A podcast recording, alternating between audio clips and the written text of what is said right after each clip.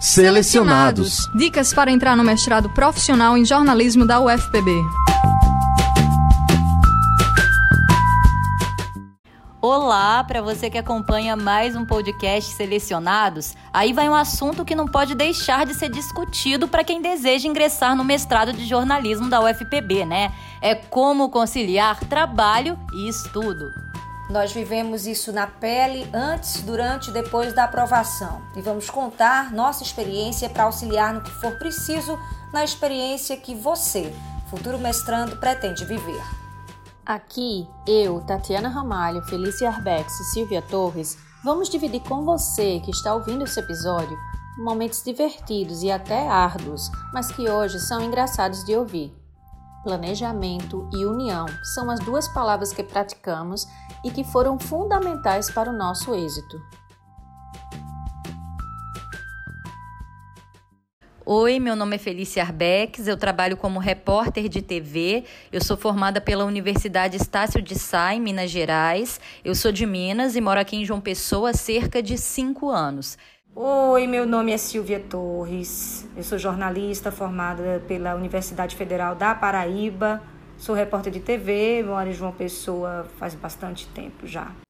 Oi, eu sou Tatiana Ramalho e eu sou formada em jornalismo pela UFPB e atuo como professora desde que me formei. Eu resolvi fazer o mestrado exatamente porque era um mestrado profissional. Então eu pensei que uma esperança, né, para poder me organizar com os estudos e com o trabalho. Uma das coisas que me chamou a atenção para realmente ir em frente e fazer o mestrado foi o que eu peguei para ser o meu projeto de estudo. Bom, eu sempre quis fazer mestrado. Aliás, esse meu desejo foi assim que eu me formei. Mas aí eu já entrei no mercado, já com televisão. Eu trabalho com TV até hoje. Eu sou repórter de TV até hoje. E não é fácil, principalmente para quem é repórter de TV, sabe do que eu estou falando. Que a gente se dedica muito e, e o horário às vezes muda do trabalho. E, e, aí conciliar estudo não é fácil, é um desafio constante. Além disso, eu sou mãe, então é mais um turno, né? Aliás, de ser mãe, eu acho que é um ofício de 24 horas, que está 48. É... Mas enfim, tudo é possível, né? Fazer o mestrado sempre foi um sonho antigo. Acho que, na verdade, todo mundo que faz um curso de graduação pensa em algum momento em fazer um mestrado assim que termina. No meu caso, que escolhi a profissão de professora, fazer o mestrado seria ainda mais natural. Porém, não era fácil conciliar trabalho e estudo. Todo mundo sabe que o mestrado exige muito, muita dedicação. Então, quando eu vi a oportunidade agora, anos depois da minha formação, a oportunidade de fazer um mestrado profissional, é, eu pensei, pronto, é o meu momento. Os meus desafios foram muitos, porque é muito difícil se organizar para estudar e trabalhar. Então, o que, que eu fiz? Todo o tempinho que eu tinha, eu estava lendo conteúdo, que é um conteúdo acadêmico, então exigia de mim uma atenção maior, porque no dia a dia, já como trabalho, a gente absorve muita informação de tudo quanto é tipo. Então, para não dar aquela surtada na cabeça, quando eu pegava para estudar o conteúdo do mestrado, eu lia, depois eu escrevia à mão, depois eu repetia em voz alta, e por aí foi durante todo o processo. Não foi fácil, porque eu enfrentei quatro etapas à flor da pele, vivi intensamente cada etapa, mas assim, tudo me serviu de grande experiência, de, de aprendizado mesmo. Eu amei tudo isso, mas foi, sabe, borboleta no, no, no estômago, eu estava desse jeito, a todo instante. É, eu fiquei sabendo desse mestrado através da minha amiga Silvia Torres, que é jornalista também, a gente estudou junto algumas matérias. Então, ela me falou dessa, desse edital de abertura de, de inscrições para o mestrado profissional da UFPB, e eu achei que seria uma excelente oportunidade para eu conciliar o que eu fazia, né, minha atuação como professora e é, tentar o mestrado para aprimorar meus estudos, já que o mestrado profissional ele ele não ocupa tanto tempo da de, com aulas, né? A gente não precisa ir é, todos os dias para aula, como normalmente se, se faz nos mestrados.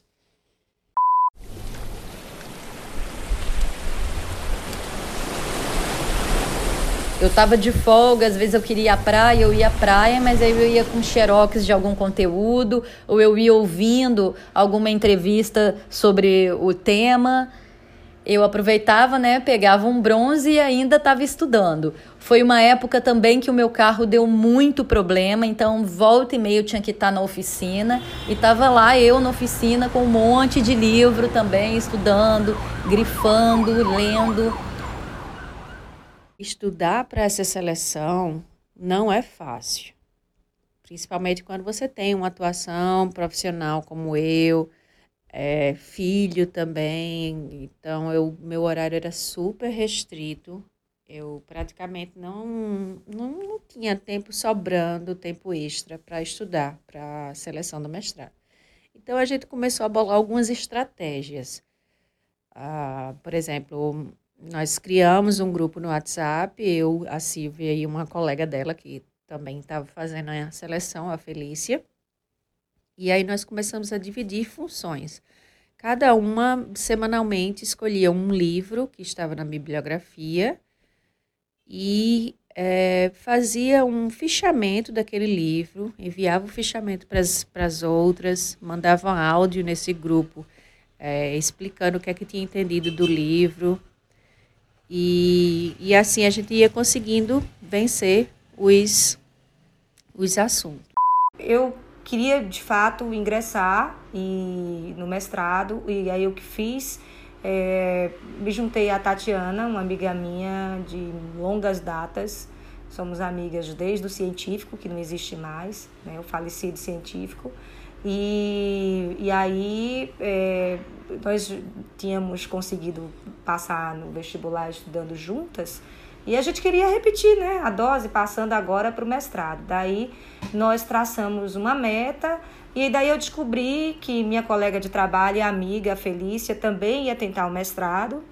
E aí a gente montou um grupo, né? Foi assim que a gente se planejou. Nós dividimos os autores e os autores que estavam sendo pedidos lá, as obras que estavam sendo pedidas no edital. Dividimos porque assim a gente decidiu é, tentar o mestrado, a seleção do mestrado é, do ano passado, é, meio que em cima já da época da inscrição. Então, se você que está nos ouvindo é, pudesse organizar, se a intenção é essa, fazer o mestrado, pelo menos com seis meses de antecedência, porque há obras que elas sempre vão ser pedidas, né? É, como Traquina, Alcina, enfim, as obras sempre são pedidas desses autores. E aí é, é batata. Então começa logo a ler os livros, porque você já adianta me, boa parte aí do, do edital. Bom, mas voltando, nós dividimos e nós fizemos resumos, nós trocamos isso entre as três, né? Nós fizemos um grupo de WhatsApp, que ele permanece até hoje, e o nosso trio permanece até hoje estudando, né? A gente sempre faz trabalhos juntas. Pois é, a gente tinha um grupo no WhatsApp, nós temos esse grupo até hoje, graças a Deus, agora ele se chama Mestrandas, e esse grupo foi muito importante, porque nele a gente compartilhava conteúdo, resumos. Eu lembro que a maioria dos resumos que eu fazia era à mão, eu escrevia à mão, então, coitada das meninas, eu tirava a foto do que eu tinha escrito à mão, enviava por e-mail, é, publicava no grupo, elas também, mandando áudio, é, conteúdo, xerox disso, daquilo. Então foi muito bom, porque foi, um, foi uma força que uma sempre dava para outra e foi ótimo. Foi uma parceria muito boa que deu certo e que nós continuamos com essa parceria até agora. Tanto que estamos juntas nesse grupo do trabalho, que até nos grupos também a gente se ajuda no grupo de trabalho. E a gente contou com o apoio de dois amigos, né, lá da, da, da TV em que a gente trabalha, o Herbert Araújo e o Laerte Cerqueira. É, eles já são, o Herbert é mestre, Laerte tem doutorado, então eles auxiliaram muito. Teve uma parte muito interessante de que eu recordo bem, que era o Laerte indo comigo para a cabine de off enquanto me preparava para gravar o off, ele conseguiu resumir a obra de Alcina, que foi orientador dele na Espanha, né? Aí foi fantástico mesmo. Ele, quando eu fui ler Alcina, eu já estava com tudo em mente, foi mais rápido para entender a obra. Laerte Cerqueira é doutor em jornalismo e lembra bem de como ajudou a gente. É, eu lembro que foi um período em que todo mundo que estava querendo fazer mestrado estava atrás desses livros, né? É, alguns, consegui, alguns conseguiram comigo. É, no teu caso, acho que Alcina, porque eu tinha um livro Construção da Notícia. E aí eu fui, é, vocês foram perguntando e eu dizendo o que eu tinha, onde podia encontrar, o que tinha em PDF. É, mas eu me recordo de fato o momento em que vocês estavam meio mais tensas com relação a a prova escrita, né? Uhum. Que são uhum. muitos temas, temas que entrecru, se entrecruzam, mas de fato a pessoa fica muito tensa, né? E nervosa. E aí a ideia, depois daquele momento, eu fiquei pensando, pô, como é que eu posso ajudar? Até porque eu, é, elas dificilmente trabalhando e com pouco tempo teriam tempo de, teriam condições de, de fazer a leitura de todos os textos. E você me lembrou há pouco um, um episódio que, que de fato foi, foi ficou marcante, foi, ficou marcante mesmo, porque a gente estava no meio do trabalho e eu tentei fazer um resumo de, do livro A Construção da Notícia a partir da perspectiva do mundo possível, mundo real e mundo é, mundo real, mundo, mundo referencial e, e, e, mundo possível, né? Uhum. De Alcina, que foi meu orientador lá na Espanha, de Rodrigo Alcina, para tentar clarear um pouquinho é, essa sua leitura para a prova. Eles ajudaram muito nessa questão de emprestar livros para a gente ler, emprestar xerox, como a gente deveria se comportar na entrevista, né? O que a gente deveria dar mais atenção. A parte bastante complicada também foi a elaboração do projeto. Principalmente porque a gente tem, teve pouco tempo entre é, saber que o edital estava aberto até o término das inscrições. Então, a gente tem que pensar num tema para elaborar um projeto.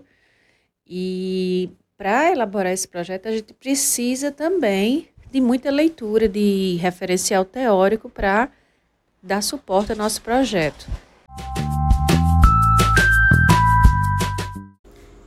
Herbert Araújo é mestre em jornalismo e também a ajuda dele foi muito importante foi uma primeira tentativa de colaboração, foi essa de, de dizer, olha, precisa afunilar, precisa chegar num, num ponto em que você consiga fazer uma pesquisa é, de forma eficiente, você tenha certeza, com o tempo que você tem, com a vida que você tem, e você vai conseguir fazer essa pesquisa. E, por outro lado, que, mesmo afunilada, essa pesquisa ela seja relevante.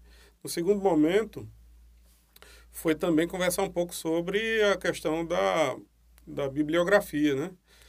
Que tem alguns livros que, da minha seleção, para a seleção de vocês, ainda eram livros coincidentes.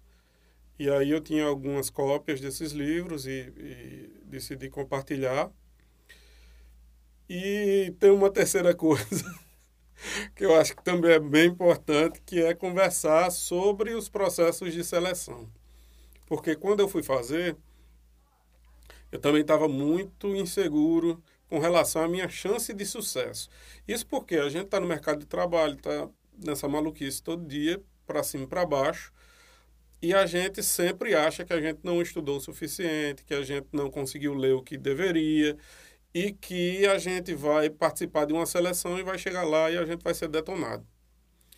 E eu percebia que vocês estavam inseguras com relação a isso e passar um pouco como é que acontece essa seleção, o que é que é importante, é, quais as coisas que você deve mais é, prestar mais atenção. Eu acho que são maneiras de, de fazer com que, com que as pessoas que vão fazer a seleção elas não fiquem tão apreensivas e, e de fato, e que me lembro também é a atenção que vocês ficaram com relação à entrevista.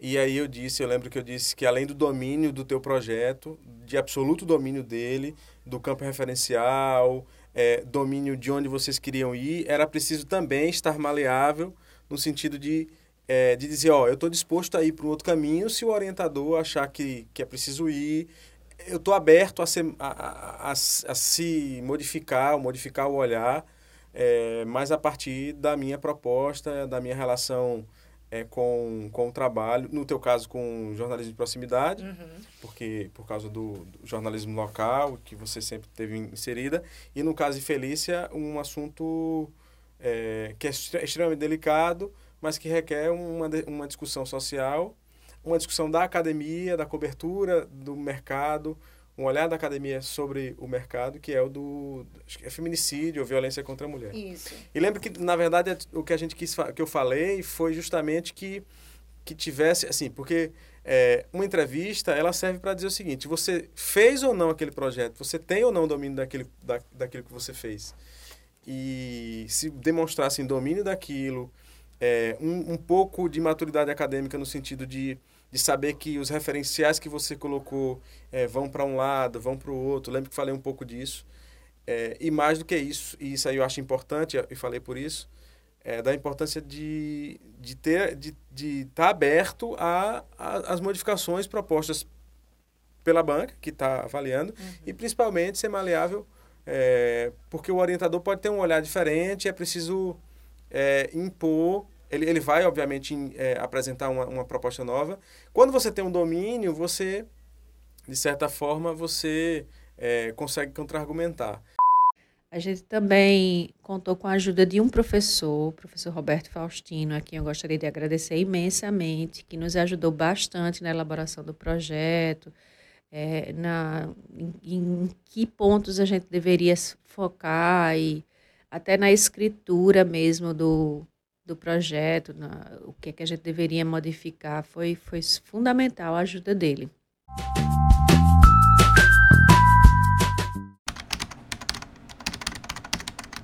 Para compreender uma determinada população é necessário conhecer suas manifestações culturais, pois é a partir delas que as pessoas se comunicam.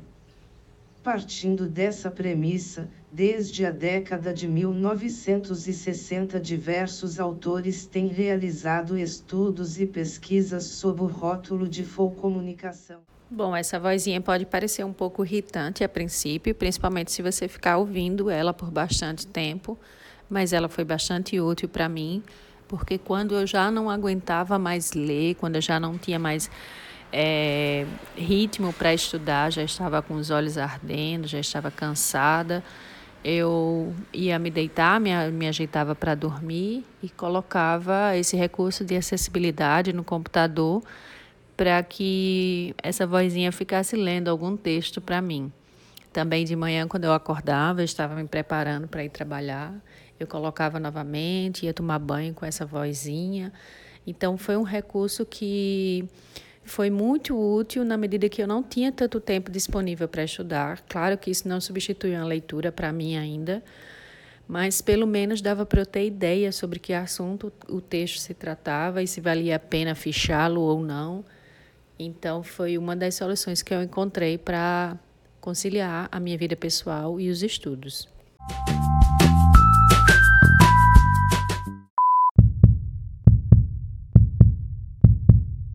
Dia da confirmação, é, da aprovação, foi um estresse só, porque eu vacilei, eu não tinha colocado é, conteúdo suficiente no, no currículo, nem mesmo que eu trabalhava esse tempo todo com televisão. Já dei a dica aí que é, pelo menos mais de uma década que eu trabalho com isso. E aí, resultado, eu tava numa, numa pilha, porque achava que não ia entrar por conta do currículo, né? Que eu achava que ia ter uma etapa só para receber a comprovação do currículo. Mas não, é, tem que prestar atenção no edital, é, tem que fazer tudo no ato da inscrição. Não pode esquecer documento algum, senão vacila, pode ser até que você perca a inscrição. Tá? Então, assim, quando saiu, já foi perto da meia-noite. E aí foi só uma vibração, a gente comemorou muito. Quem me deu a notícia foi Tatiana.